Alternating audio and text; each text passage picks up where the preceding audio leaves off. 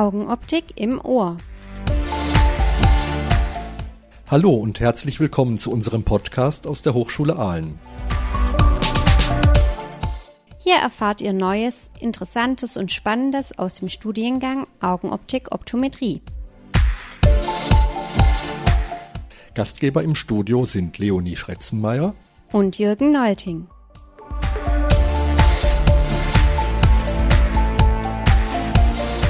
Herzlich willkommen zu unserer Jubiläumsfolge. Das ist heute unser 25. Podcast. Als Thema haben wir uns dieses Mal den Karl Amon Optometry Award ausgesucht. Das ist ein Preis, mit dem jedes Jahr die besten Masterarbeiten im Studiengang Vision Science and Business Optometry ausgezeichnet werden. Im vergangenen November hatten wir hier in Aalen unser Jubiläumssymposium und in dem Rahmen wurde auch der Award verliehen. Der Stifter des Preises ist Karl Amon. Er kommt aus Aschaffenburg und hat in Aalen Augenoptik studiert. Nach seinem Diplom im Jahr 1990 hat er zusammen mit dem Kontaktlinsenexperten Wolfgang Seebold den Augenoptikbetrieb Amon und Seebold Optik im Zentrum von Aschaffenburg gegründet. Sein wissenschaftliches Interesse hat ihn dann motiviert, in Aalen auch noch den Master zu machen. Das war im Jahr 2005. Seit 2008 verleiht er den Karl Ammon Optometry Award für herausragende Abschlussarbeiten an der Hochschule Aalen. Ja, wir freuen uns ganz arg, dass wir heute die zwei Preisträger des Karl Ammon Awards hier bei uns im Podcast haben, nämlich Jessica Gruhl und Max Arikocki. Herzlich willkommen, ihr beiden. Dankeschön. Ja, auch von mir. Ich freue mich, dass ihr da seid und nochmal nachträglich, auch wenn es ja schon ein paar Monate her ist, nachträglich noch ganz, ganz herzlichen Glückwunsch zu eurem tollen Preis. Am besten ihr erzählt erstmal so ein klein bisschen, bevor wir auf den Preis kommen, was ihr sonst noch so macht, wer ihr seid, dass die Leute euch ein bisschen kennenlernen. Jessica, fang mal an. Ja, hallo. Erstmal vielen Dank für die Einladung zum Podcast. Ähm, ich heiße Jessie, ich bin 28 Jahre alt und komme aus dem schönen Ruhrpott aus Essen. Ähm, ich habe nach meiner Ausbildung erstmal an der Höheren Fachschule für Augenoptik in Köln studiert ähm, und da so ein bisschen meine Begeisterung für das Thema Kontaktlinse entdeckt. Und danach war für mich eigentlich klar, dass ich gerne mich auf die Kontaktlinsenanpassungen spezialisieren möchte und bin seit einigen Jahren in einem Kontaktlinsenfachinstitut in Dortmund äh, tätig.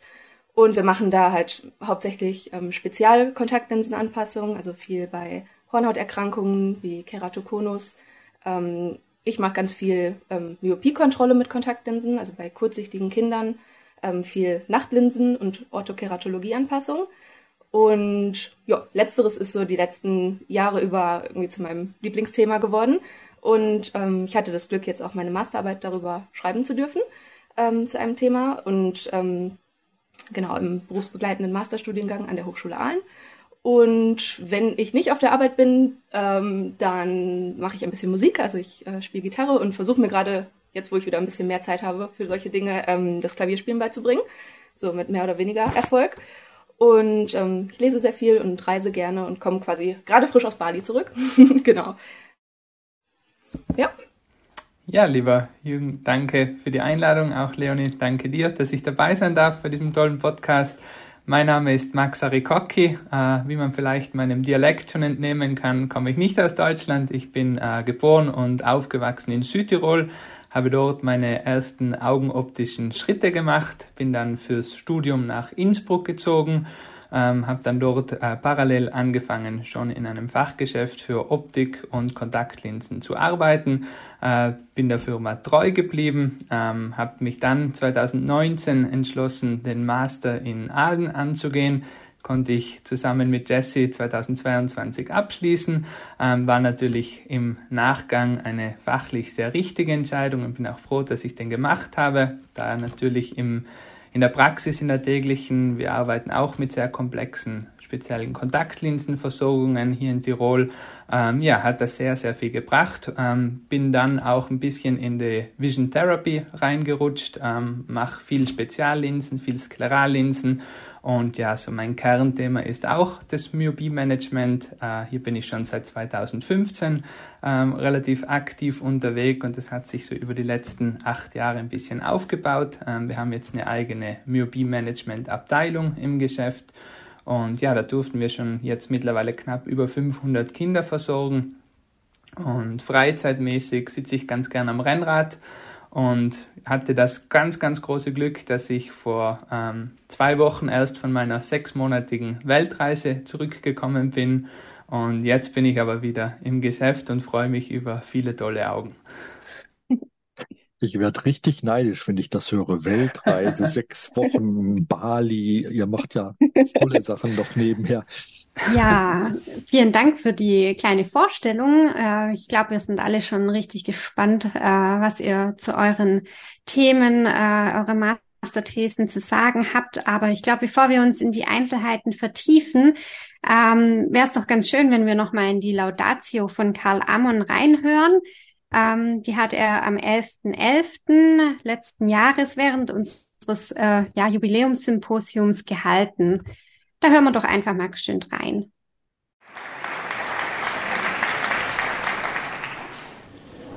Ja, liebe Gäste, liebe Bachelor und Master, sehr geehrte Professoren.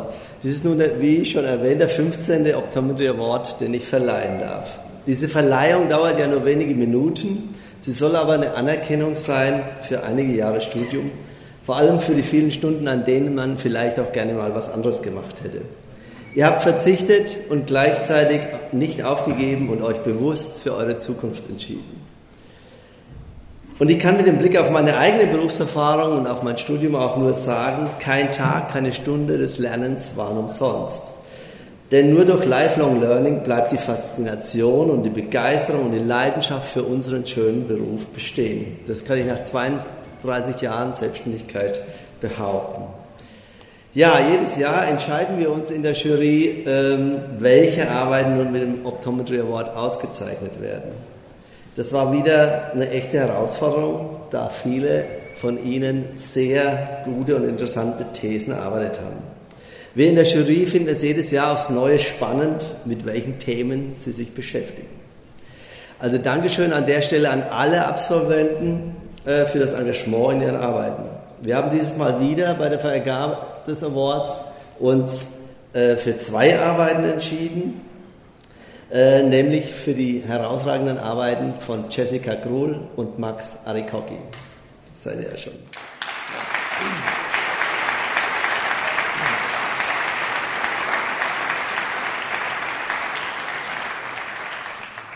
Liebe Jessica Gruhl, ähm, du hast dich beschäftigt in deiner Masterthesis mit der Frage, welchen Einfluss, äh, welche Faktoren Einfluss auf die topografische Wirkungszone nach der Anpassung von Ortho-K-Linsen nehmen.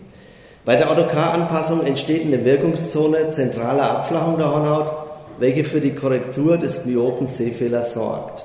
Durch kleinere Wirkungszonen kann die Effektivität der Ortho-K bei der Hemmung des Augenlängenwachstums myoper Kinder nachweislich gesteigert werden. Auf der anderen Seite können kleinere Wirkungszonen natürlich die Sehqualität äh, durch Herabsetzen der Kontrastsensitivität äh, negativ beeinflussen.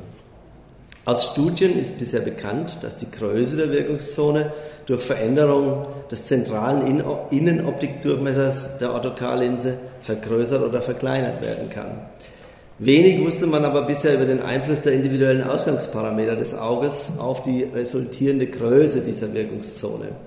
Im Rahmen deiner Masterthesis oder ihrer Masterthesis untersuchte Jessica Gruhl den Einfluss der Ausgangsrefraktion sowie der Hornhauttopographie-Daten auf die resultierende Größe und Form dieser Wirkungszone.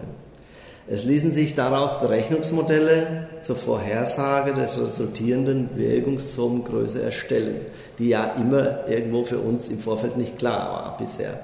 Damit leistet deine Arbeit einen wichtigen Beitrag zum besseren Verständnis des Topografieprofils nach AutoK. Da AutoK unter anderem so wichtig in der Myopieprävention ist, liefert diese Arbeit einen wesentlichen Beitrag zur besseren Versorgung der Heranwachsenden und im Speziellen zur Eindämmung der Myopie-Progression. Herzlichen Glückwunsch, liebe Jessica, zu einer wirklich tollen wissenschaftlichen Arbeit. Das ist dein Applaus.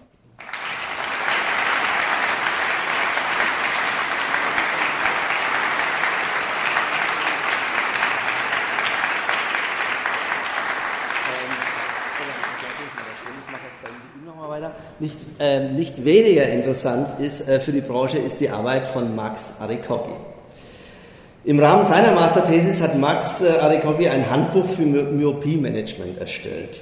Nach der Analyse der momentanen Situation im deutschsprachigen Myopie-Management kristallisierten sich für ihn zwei Fragen oder Problemstellungen heraus, welche durch diese Literaturarbeit gelöst wurden. Ja, zum einen stehen vielen praktizierten Augenspezialisten äh, vor dem Problem, dass es bis dato keine vernünftige deutsche Literatur äh, gibt, welche sämtliche Bereiche der Myopie-Prävention abdeckt. Zu oft werden myope Kinder immer noch mit Einsteigengläsern versorgt, also stetig stärkeren Brillengläsern. Und das, obwohl in der Literatur belegt ist, ähm, dass äh, das natürlich keinen hemmenden Einfluss auf das Fortschreiten der Myopie ist. Ähm, mit deinem wissenschaftlichen Handbuch ermöglichst du dem Leser die einfache Implementierung der theoretischen Grundkenntnisse in die Praxis. Ein Zitat von dir es gibt nichts Schöneres, als eine erfolgreiche Versorgung mit Myopie-hemmenden Maßnahmen durchzuführen und zu wissen, etwas Positives für die Zukunft des Kindes beitragen zu können. Dieses Gefühl der Zufriedenheit möchte ich mit dieser Arbeit an so viele Berufskolleginnen wie möglich weitergeben. Das hast du mit deiner Arbeit ermöglicht. Herzlichen Glückwunsch auch dir zu einer tollen wissenschaftlichen Arbeit. Und das ist natürlich auch dein Applaus.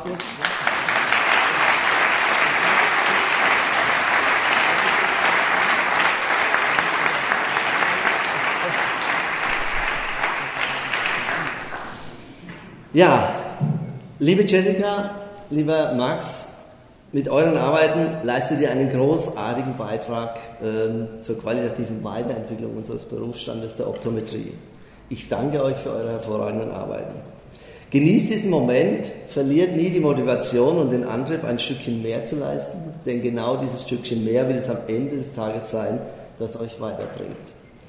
Eine Botschaft, ein Gedanke, der mir wichtig ist und den ich an dieser Stelle immer gerne wiederhole, möchte ich euch allen mit auf den Weg geben. Macht euch immer wieder bewusst, dass wir alle in unserem schönen Beruf der Optometrie entscheidend zur Gesundheit und zur Lebensfreude der Kunden oder der Menschen beitragen dass ihr euer Studium alle so toll absolviert habt. Und das gilt ja wie alle, für alle hier im Saal, soll euch zufrieden, stolz und glücklich machen. Gleichzeitig möchte ich uns alle motivieren, immer weiter an unserem optometrischen Wissen zu arbeiten. Eure Leistung am Kunden, eure Kompetenz und eure Liebe zum Beruf tragen hauptsächlich dazu bei, dass der Kunde, der jeweilige Mensch dahinter, ein etwas schöneres Leben führt und das in jedem Augenblick.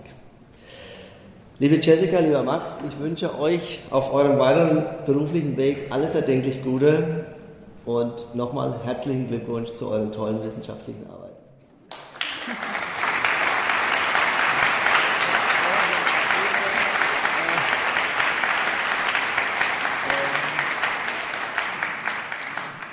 Vielen Dank für die Auszeichnung. Wir freuen uns natürlich sehr. Das war waren sehr spannende Jahre, die wir hatten ähm, und haben eine Menge Arbeit in die Thesis gesteckt und freuen uns natürlich, dass das jetzt anerkannt wird. Vielen Dank. Ja, natürlich wird es auch Zeit, an diesen Moment an alle zu denken, die uns diese drei Jahre begleitet haben und an unserer Seite gestanden haben. Und ja, danke an alle, die uns begleitet haben.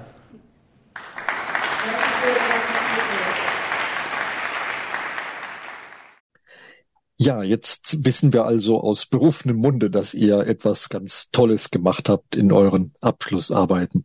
Aber so richtig konkret vorstellen kann ich mir das noch nicht so ganz. Ähm, vielleicht, Jessica, erzähl mal ein bisschen mehr über deine Arbeit.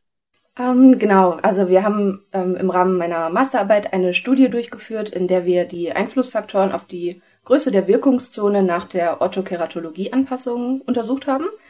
Und ähm, Orthokeratologie-Linsen oder ähm, Nachtlinsen sind eben, für die, die das vielleicht, da vielleicht nicht so im Thema sind, ähm, spezielle formstabile Kontaktlinsen, die über Nacht getragen werden und ähm, äh, die im Schlaf die Hornhaut quasi so modellieren, dass man den ganzen Tag über, nachdem man die Linsen am Morgen abgenommen hat, ähm, ohne Korrektion gut sehen kann.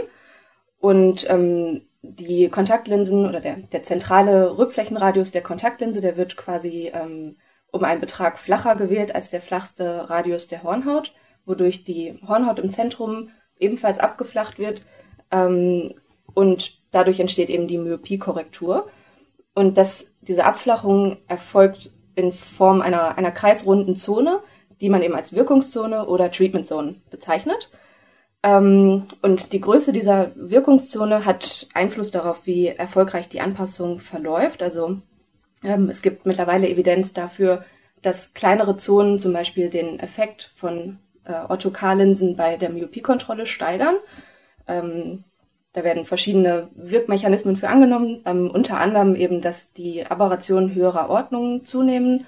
Ähm, also die sphärische Aberration nimmt zu bei kleinerer Wirkungszone und das scheint einen positiven Effekt bei der Myopiekontrolle zu haben. Auf der anderen Seite kann man sich aber vorstellen, dass solche Effekte eben die visuelle Abbildungsqualität verschlechtern können.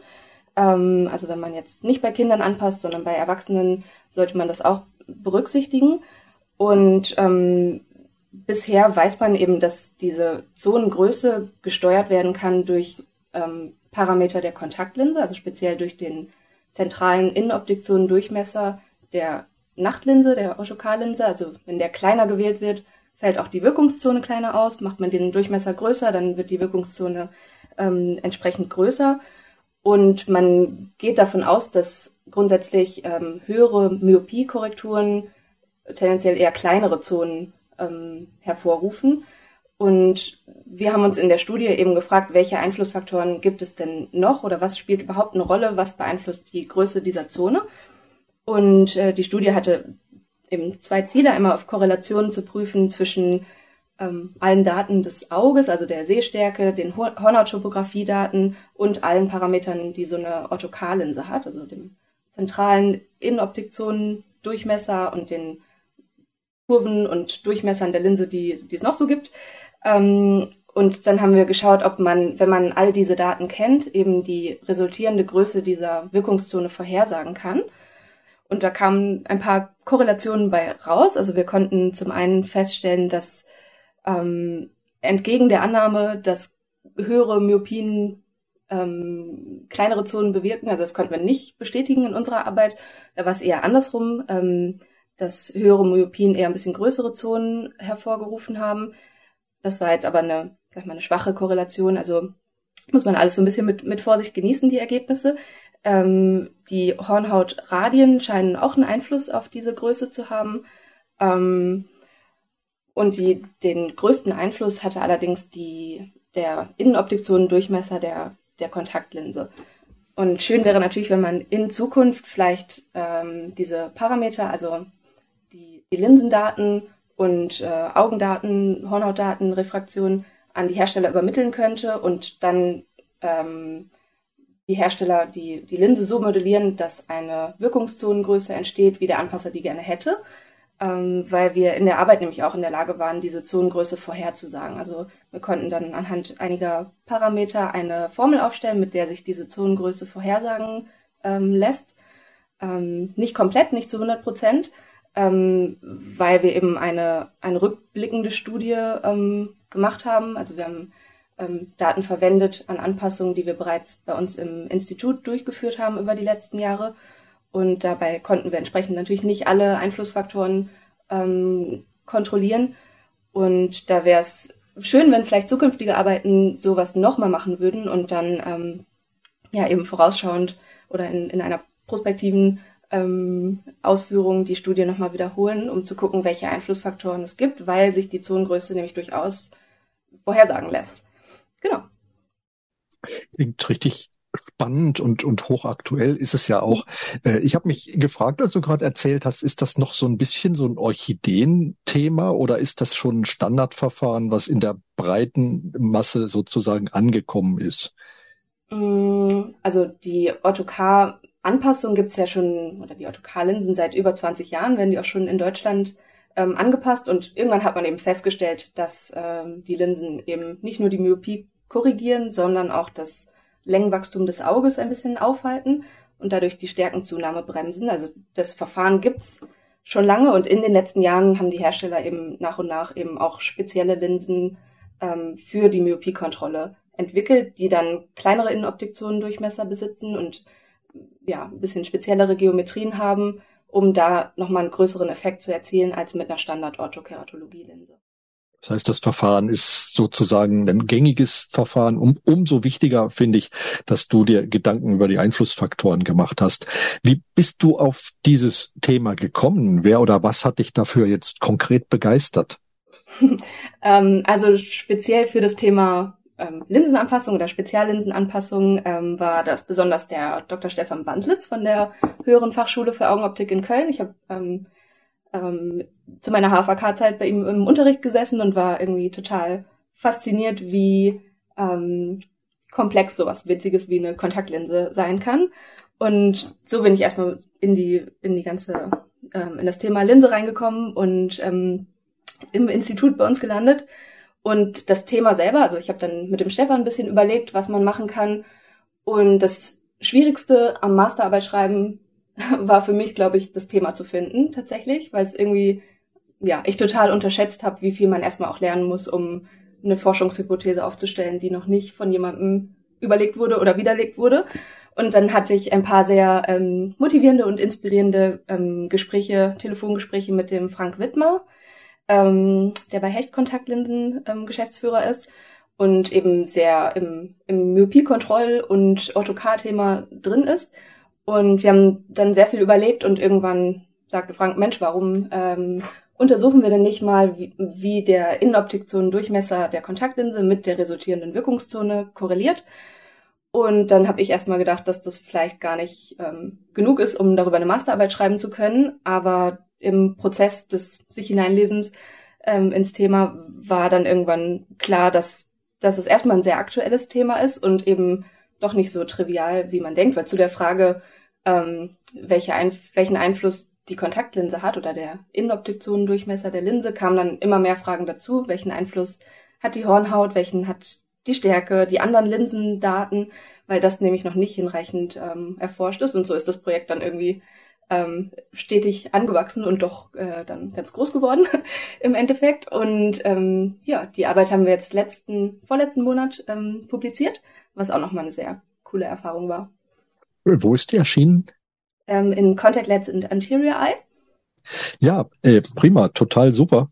Ja, das geht ganz, ganz vielen Leuten so, dass die äh, begeistert mit einer Masterarbeit anfangen, um dann erst unterwegs festzustellen, ach du liebe Güte, was hängt da alles dran? Aber das ist ja gerade gut so. Das ist ganz, ganz typisch für ein Forschungsthema, dass man je mehr Fragen man beantwortet, eigentlich umso mehr Fragen dann auch plötzlich, umso mehr neue Fragen man dann auch plötzlich sieht, die sich lohnen, äh, in dem Zusammenhang noch mitbearbeitet zu werden.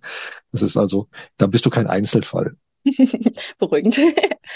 Ja, das hört sich super spannend an. Also, wie wir jetzt auch gehört haben, ähm, ist ja dein Thema, Jessica, auch total äh, in dem ja doch sehr aktuellen Themenbereich Myopie mit äh, verankert. Und ähm, ja, interessanterweise hat sich auch Max äh, ganz intensiv mit diesem äh, Themenbereich beschäftigt. Ähm, genau, Max, deine Arbeit ging ja äh, über das Handbuch für Myopie-Management, das du entwickelt hast. Vielleicht kannst du uns dazu ein bisschen was erzählen. Ja, sehr gerne. Äh, der Ursprungsgedanke meiner Arbeit war im Prinzip der, dass man ein Medium schafft in deutscher Sprache, wo alle relevanten Themenbereiche zum Myopie-Bereich abgedeckt sind. Ähm, das war ja vor einem Jahr noch nicht so der ganz große Hype und bis dazu mal gab es eigentlich keine Literatur in deutscher Sprache, die eben sämtliche Bereiche abgedeckt hat. Und ja, diese kleine Lücke, die haben dann auch ähm, mein Geschäftspartner, der das Buch veröffentlicht hat, Moritz Fanti, ähm, Frau Professor Dr. Anna Nagel und auch Pascal Blaser, welche meine Betreuer bei der Arbeit waren, entdeckt. Und ja, es wurde damals sprich ähm, jetzt knapp vor einem Jahr als erstes deutschsprachiges Handbuch für Myopie-Management dann ähm, veröffentlicht. Äh, das Buch selber ist im Prinzip systematisch aufgebaut. Man startet im Prinzip mit den Grundlagenkenntnissen los. Jetzt natürlich das ganze Buch zu erklären, das wird wahrscheinlich den Podcast sprengen, aber ich bleibe so ein bisschen bei den Highlights.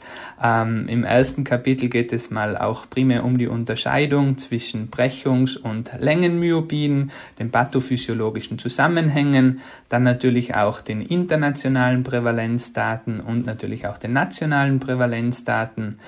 Kapitel 2 ging es dann so ein bisschen um die Grundausstattung. Hier wurde natürlich ein besonderer Fokus auf die Binocular See Screening Box gelegt, welche beim Myopie Management sehr, sehr wichtig ist. Ähm, anschließend natürlich auch ähm, die damals erhältlichen ganzen axialen Biometergeräte wurden einzeln vorgestellt.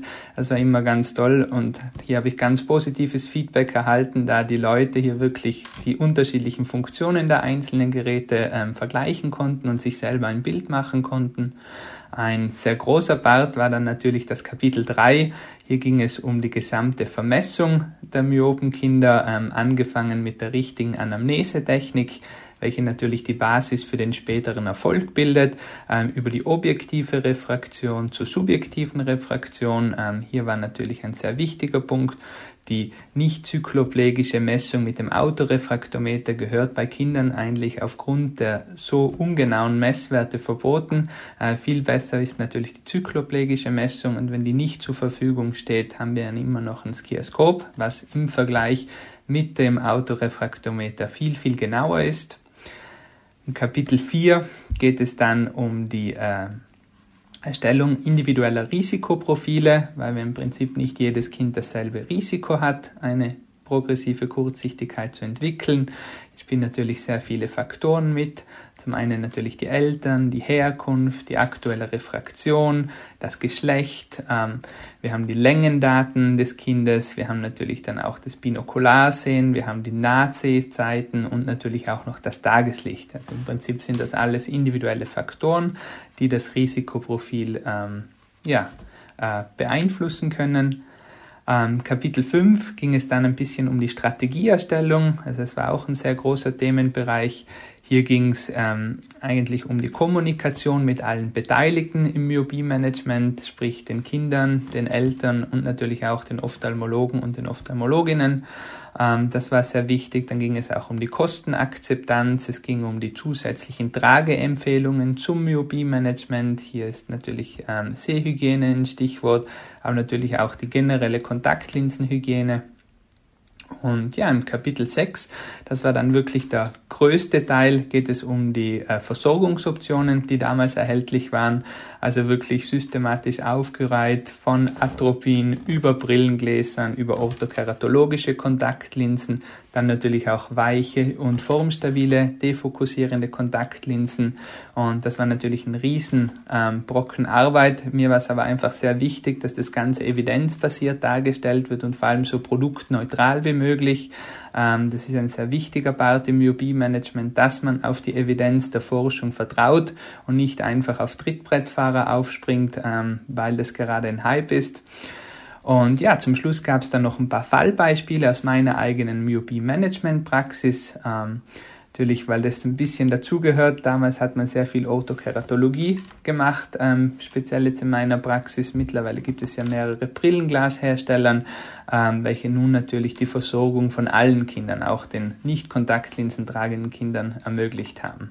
Und ja, in der Zusammenfassung bin ich da noch ein bisschen auf den Themenbereich eingegangen. Ähm, wie gesagt, es ist ein sehr großer Hype um das Thema ähm, ja, entstanden mittlerweile. Ähm, das war aber auch die Vorhersage vor einem Jahr schon so, ähm, dass sich da noch sehr viel tun wird. Es werden natürlich immer wieder neue Studien herauskommen. Wir haben ja auch gesehen, dass sehr viele neue Produkte jetzt in dem letzten Jahr erschienen sind. Und ja, es bleibt ein dynamischer Markt und wenn man dabei bleiben will, muss man am Ball bleiben glaube aber trotzdem, und da bin ich ganz froh, das Buch an sich ähm, hat sich so ein bisschen als kleine Standardliteratur etabliert, ähm, ist in Schulen mittlerweile auch erhältlich und das macht mir natürlich große Freude und auch ein bisschen Stolz. Das klingt so nach einem richtig dicken Wälzer, den du da geschrieben hast. Wie, wie dick ist es geworden? Ja, es war dann am Ende 200 vollgeschriebene Seiten ohne Literaturverzeichnis. Da kommen dann nochmal 30 Seiten dazu. Ja. Ich hatte ein Buch auf der Opti äh, mal in der Hand und äh, ich war schon schwer beeindruckt, ja. Äh, ja wo kann man Dank. das kaufen? In welchem Verlag? Ähm, also das macht der Moritz Fanti äh, mit Visus Sehteste, ähm, ist ja in Stuttgart und kann, ähm, wenn es mich nicht ganz täuscht, ich glaube für 45 Euro erworben werden. Ja, aber das ist es auf jeden Fall wert.